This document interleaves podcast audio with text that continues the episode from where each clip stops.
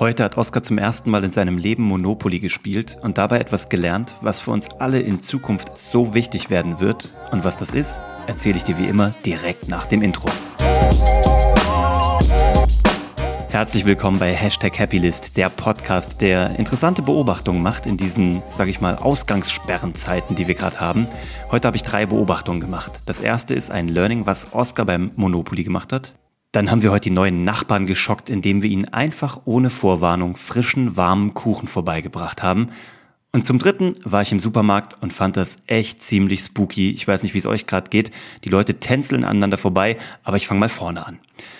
Also Oskar hat zum allerersten Mal heute in seinem Leben, wie gesagt, Monopoly gespielt und äh, ich habe gegen ihn gespielt. Charlotte hat keinen Bock. Die hat in ihrer Kindheit zu viele frustrierende Erfahrungen gemacht mit ihren beiden Brüdern, glaube ich, die sie äh, ja nicht unbedingt nett beim Monopoly behandelt haben. Ich habe heute mit Oskar gespielt und ich habe jetzt auch nicht besonders sanft mit ihm gespielt und auch nicht irgendwie gecheatet, damit er besser dasteht, sondern wir haben wirklich richtig gespielt. Ich habe ihn auch richtig beraten und er hat ganz am Anfang die Parkstraße und die Schlossallee bekommen durch Zufall. Dann hat er gehört, dass man da ein, ein Hotel bauen muss und oder kann. Das fand er mega cool, weil es natürlich anders ausschaut als die anderen Häuser. Und dann hat er alles auf eine Karte gesetzt und hat da voll, sage ich mal, alles Geld, was reinkam, weil er eine Glückssträhne hatte, ich leider nicht, hat er alles da drauf gesetzt und hat diese beiden Straßen voll gepflastert. Erst mit Häusern, dann mit Hotels. Was ist dann passiert? Ich bin danach nicht mehr auf diese Straßen gekommen. Ich hatte einfach Glück, bin immer auf los und darüber hinaus, habe die 200 Euro eingesteckt und bin halt nicht auf diese, ich sag mal, für mich sehr schlechten äh, Felder gekommen. Und er wurde von Runde zu Runde ärmer und hat sich am Ende komplett drüber geärgert, dass er im Grunde genommen seinen Startvorteil so verspielt hat und ähm, war richtig sauer auf sich. Nicht auf mich zum Glück, auf sich. Ich habe ihm erklärt, dass das ähm, einfach eine strategische Entscheidung war, die jetzt nicht aufgegangen ist und dass er einfach prozentual natürlich eine winzig kleine Chance hat, dass ich auf diese beiden Felder von allen anderen komme und er halt nicht genug das Risiko gestreut hat. Und ich glaube, das ist ein Learning, was viele jetzt in den Zeiten machen werden, ich auch wieder machen musste. Ich habe das ja schon ein paar Mal hier im Podcast gesagt. Der richtig große Fehler war, dass ich in der ersten Krise äh, 2010, als wir unter dieser Subprime-Krise zu leiden hatten, da waren wir zu sehr auf einen Kunden fokussiert, haben alles auf eine Karte gesetzt und jetzt viele Menschen er erleben dasselbe gerade und ich glaube, jetzt ist der Zeitpunkt, also spätestens jetzt ist der Zeitpunkt, ähm, nochmal drüber nachzudenken, wo kannst du dich breiter aufstellen?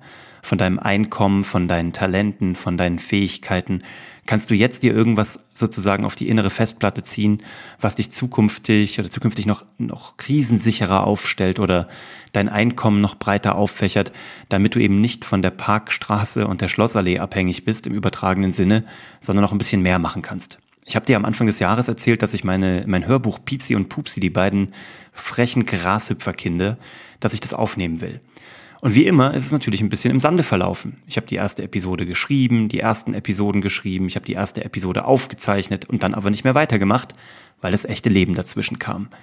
Was werde ich jetzt machen? Ich werde in diesen Zeiten mein Piepsi und Pupsi Hörbuch weiter ausbauen.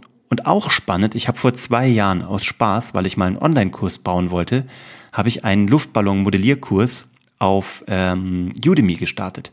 Und in den letzten Tagen wird der so oft gekauft, wie er noch nie zuvor gekauft wurde, weil Menschen gerade Zeit haben und sich Dinge beibringen wollen, die sie vorher noch nicht konnten. Manche machen Sprachen, manche machen, fangen an mit Computerprogrammieren, whatever. Und manche fangen eben an mit Luftballon modellieren.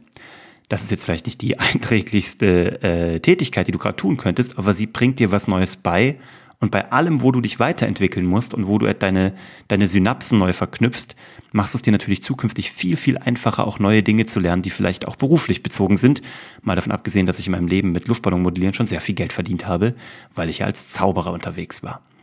Überleg dir doch, magst du jetzt eine neue Sprache lernen? Magst du vielleicht mal den Online-Kurs aufnehmen, den du immer aufnehmen wolltest? Magst du jetzt vielleicht anfangen zu tischlern, zu drechseln, weil du dir vielleicht mal eine Werkstatt eingebaut hast oder eingerichtet hast, aber nie wirklich gestartet hast.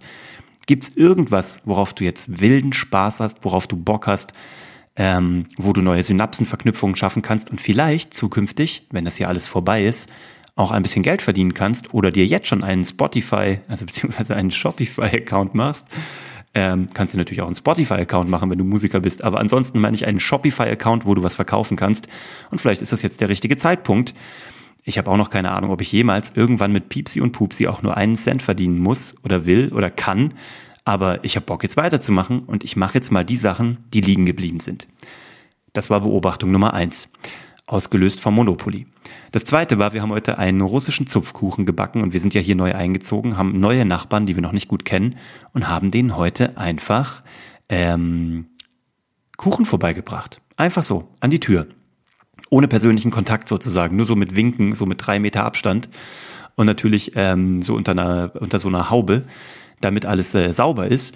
Und was diese kleinen Gesten machen, ist echt unglaublich. Und dann kamen halt gespülte Teller zurück, auf denen eine Packung Skittles lag. Für Oscar, damit er Süßigkeiten hat. Und das sind so Kleinigkeiten, gerade in diesen Tagen, die so schön sind, die ähm, so ein bisschen Normalität vermuten lassen. Und ich glaube, schneller kann man auch nicht seine neuen Nachbarn kennenlernen und sich in ihre Herzen spielen. Und äh, genauso andersrum. Also mit diesen Skittles, das sind so kleine Gesten, die das Leben ausmachen und in diesen Zeiten irgendwie humanisieren, finde ich. Und dann war ich gerade noch einkaufen im Supermarkt, weil wir noch ein paar dringende Sachen brauchten. Und das war spooky. Da war fast keiner unterwegs. Es war auch kein Regal leer. Es war alles aufgefüllt. Also Leute, keine Angst. Wir werden alle was zu essen haben. Also jedenfalls hier bei uns. Äh, du kannst gerne vorbeikommen. Ich verrate dir dann auch, welcher Edeka das ist. Es ist also noch alles da. Keine Sorge. Aber da drin war nichts los. Überall hingen diese Zettel mit den Aufforderungen, was man zu tun hat und was nicht. Dann haben sie vor den Kassen riesengroßen Spuckschutz, ähm, Plexiglasscheiben, was auch immer montiert. Alle zweieinhalb Minuten kam die Durchsage, wie in so einem, wie in so einem Zombie-Film mit, äh, aufgrund dieser Corona-Zeiten haben wir das, das, das und das, bitte machen Sie das, das, das und das und das bitte nicht. Und alle, das war das, das Schrägste, sind umeinander rumgetänzelt. Das ist so, die Leute sind aufeinander zugegangen und du wusstest nicht links vorbei, rechts vorbei, wie komme ich also wie, wie bleibe ich immer in diesem Sicherheitsabstand von 1,50 Meter? Ähm, wie berühre ich nur niemanden? Äh, Leute sind extra Umwege durch Regale gegangen. Ähm, es war spooky. Menschen sind aber auch mit Mundschutz reingekommen, haben gesehen, dass keiner einen Mundschutz anhat und haben sie dann verstohlen runtergenommen. Und sobald, ich habe dann einfach den ersten angelächelt, also den ersten, der mir entgegenkam, dann hatte ich das zweite, dritte Mal irgendwie diesen Moment mit dem, mit dem Austänzeln, links vorbei, rechts vorbei, äh, um, Umweg nehmen. So, und dann, dann konnte ich nicht mehr. Dann habe ich einfach nur noch, ich, ich, hab, ich musste einfach fast, ich musste fast laut loslachen, weil es so witzig ist eigentlich, weil es so ähm, unbeholfen ist und weil es irgendwie so, so, so, so unwirklich und so schräg ist. Und ich habe angefangen zu lachen im Edeka und die Leute haben einfach mitgelacht. Und danach waren einfach alle entspannt. Und äh, dann haben einfach alle ganz locker 1,50 Meter Abstand gehalten. Ähm, aber irgendwie war diese Spannung raus, dieses, dieses Taxieren. Könnte der krank sein? Ist der nicht krank? Hat sie gerade gehustet? Unterdrückt der gerade Niesen? Das sind so weirde Momente gerade. Und wenn du auch da so back to normal, wenn du einfach lachst, wenn du den Leuten einfach ein Lächeln schenkst, dann ist irgendwie die Angst wie weggeblasen. Und ich glaube, das ist das schönste Learning, was ich heute machen konnte. Lächel die Leute an, ähm, gib ihnen eine kleine Geste, wie zum Beispiel ein Stück Kuchen oder eine Packung Skittles auf äh, gespülten Tellern zurück. Und irgendwie ist alles wieder so, wie es sein sollte. Und ähm, genau, ich hoffe, wir behalten uns das auch alles für die Zeit danach. Häufiger lächeln, einfach mal laut lachen und ähm, ja, das sind so meine Gedanken. Ich wünsche dir, dass du gesund bist, deine Family, dass es euch gut geht, dass ihr Zeit findet, vielleicht zum Monopoly spielen, vielleicht zum Kuchen backen. Und wenn du magst, schreib mir gerne mal deine Beobachtungen, lass mir gerne eine Bewertung hier, leite das an jemanden weiter, der vielleicht auch mal lachen muss. Und äh, wenn du mich finden magst, wie immer unter www.uwevongrafenstein.de. Ich bin raus und freue mich auf die nächste Woche mit dir. Ciao! Hashtag Happylist wird dir präsentiert von My Bali Coffee, sauleckerer Kaffee, den du mit gutem Gewissen trinken kannst. Wenn du den mal ausprobieren magst oder wenn du mehr erfahren möchtest, schau mal nach unter www.mybali-coffee.de.